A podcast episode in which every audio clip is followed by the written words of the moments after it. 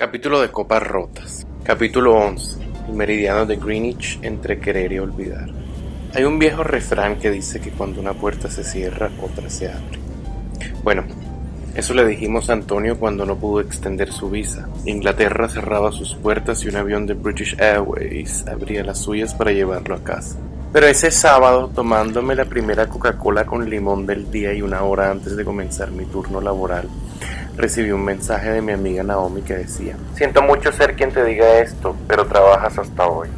Hay ocasiones en las que cuando una puerta se cierra antes de que otra se abra, lo primero que se te ocurre es tirarte por una ventana. Así que esa noche, evitando un accidente y cualquier ventana cercana, me fui a bucear en vodka con David.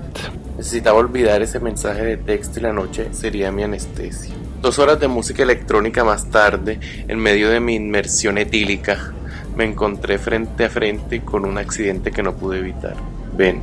Siempre confié en que el karma hiciera lo suyo y pusiera a Ben en su lugar, pero ponerlo frente a mí cuando era 70% alcohol y 30% tristeza me parecía injusticia divina. En el amor, cuando una puerta se cierra, asegúrate de quedarte con todas las copias de las llaves.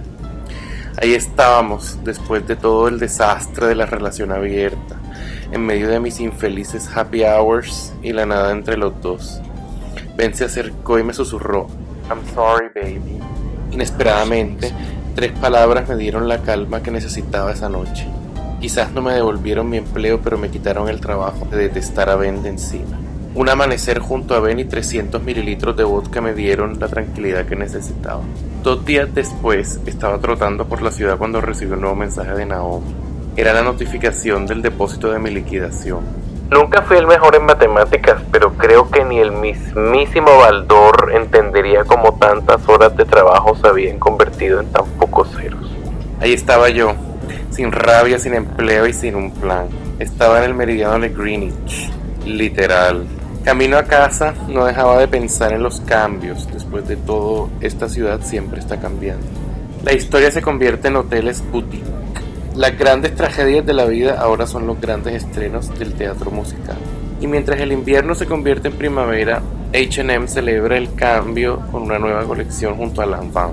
Todos reciben los cambios externos con las manos abiertas. Cambios de look, de año, temporada y parejas. Sí, cuando nuestro entorno cambia es inevitable sentir entusiasmo, pero cuando quien cambia eres tú, el entorno comienza a verse distinto, no tan emocionante.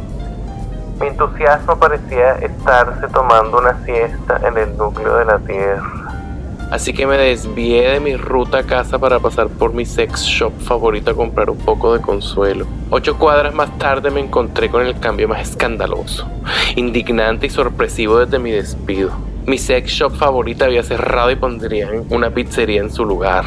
Cuando una puerta se cierra, otra se abre. Pero que se cierre la puerta de una tienda de placer para poner la puerta de otra tienda no tan placentera es un escape. Estaba atónito viendo cómo sacaban hasta el último vibrador cuando el dueño del lugar se acercó y me dijo, recuerdo tu cara, siempre vienes. Vienen vientos de cambio pequeño y esta primavera llegarán cosas mejores. Sí, sí, sí la maldita primavera. Me entregó un paquete de regalo con las gomitas eróticas que siempre compraba. Me parecía indignante ver cómo esta ciudad le daba la espalda a la única sex shop que no olía a chancleta de caucho y vendía gomitas con literatura erótica. Hay cambios que te sorprenden, otros que buscas, otros que no esperas y otros que simplemente no te das cuenta que suceden. Mientras me comía mis gomitas, deseo meloso me preguntaba, ¿cómo vivir un cambio con entusiasmo? Si el mundo se hizo a raíz de explosiones y múltiples extinciones, ¿por qué no ver los cambios como parte de nuestra evolución? No sabía qué hacer, pero quería un cambio. Si esta era mi evolución y una puerta se había cerrado, no esperaría que otra se abriera, la abriría yo. 12 gomitas eróticas más tarde, con el azúcar rescatando mi entusiasmo, miré los ceros en mi liquidación y decidí que crearía un cambio. Por segunda vez esa tarde me desvié. El último martes del invierno decidí irme de Londres antes de que llegara la maldita primavera.